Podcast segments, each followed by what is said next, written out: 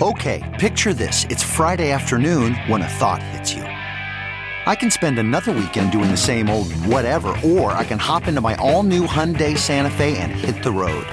With available HTRAC, all wheel drive, and three row seating, my whole family can head deep into the wild. Conquer the weekend in the all new Hyundai Santa Fe. Visit HyundaiUSA.com or call 562-314-4603 for more details. Hyundai, there's joy in every journey. Big Party, DeGan, and Molly This is the Big Party Morning Show. on Channel 94.1. if you are looking for a way to uh, um, spend some cash, there you could always uh, go ahead and load up on these. You can have flatulence jeans. What are they these? claim to stop your farts from smelling, and they are not cheap. They're out of the UK. They'll cost about $150 uh, per, per pair. But the price tag is you'll get a pair of flatulence je- jeans. It's designed to eliminate any odors created by farts. It's When you start by- with your underwear, I thought they said that there They was have underwear, underwear, that too. did that. Okay. They do. As well as underwear and jeans, the company also makes pajama bottoms. It's a company called Shreddies. And they say their products can be worn by anyone, but they are especially ideal for those suffering with flatulent issues. You're gonna get a couple pairs, Molly. Dude, on my Christmas list, top corner, absolutely disgusting. It'd be like buying shirts to wear when you have an upset stomach. Yeah, I agree. I mean, I just, there's, there's more efficient ways to treat your problem than the clothes you wear. How about check your diet? There you go.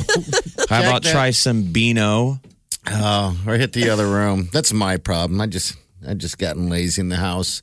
you're not afraid of just letting No. it fly. I blame it on the dog. Now, why we have dogs? Has Wileen gotten to the point where Not yet. I mean, Where she there wants is a breaking me. point in every relationship where Yeah. you're just like, okay, I get it. We're I agree. comfortable with one another. I give her this look, thinking that you know, because Jeff has to deal with it sometimes, and not that I'm a, uh, it's an issue, but I, I just can't hear them. So sometimes they're louder than they need to be, and so when I don't hear them, I'll do this look over to Wileen, and she goes, "You really need to change that look. That's the who farted look. that was obviously you. That's about it." You know, but Can't you I mean, feel them? I mean, I know you can't hear It's not them. an but- accident. Oh, I mean, he's I'd on have purpose. issues He's always leaning accidents. over. Yeah, Like he's like a lean over, like gr- hand on his butt kind of guy. But he's not at home on his couch. He's doing it in a cubicle with like women in the same room. they got headsets And on. he'll always be like, "What?" He's sitting right next to me. Bang, loud as plain as day. And I'll go, "Uh oh," and he'll go, "You heard that?" Yeah. Everyone in the entire room did because you just farted out loud at work. Gross. I mean, dude, there's a special place in hell for public farters. Well, you I didn't- can't just make yourself at that much at home at work. Why I mean, not? I love it here. I love it here. Come on. I mean, I wear We'd love it if you loved it a little less. I mean, I'm just saying, uh, just out of respect for uh, for the you know just the industry, maybe excuse yourself or hold it. That's always my thing. Can't you just hold it? Well, you No. flirt too, Molly. That you would- tell me. that Apparently, would- you can.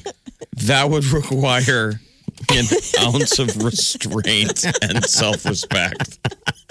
hey, I got self-respect. there were, if there was any of the women over there in the cubicle who did the same thing, you would be horrified. You'd be gagging. Yes. Uh, no, my gag reflexes.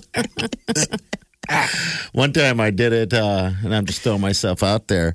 Uh, I did it, and I didn't because no one was back there. It was like early in the morning, and then and I'm getting my stuff together. And as I'm walking over, Donna, who works at the, our sister station, stood up to do to walk to the studio. I had no idea she was there.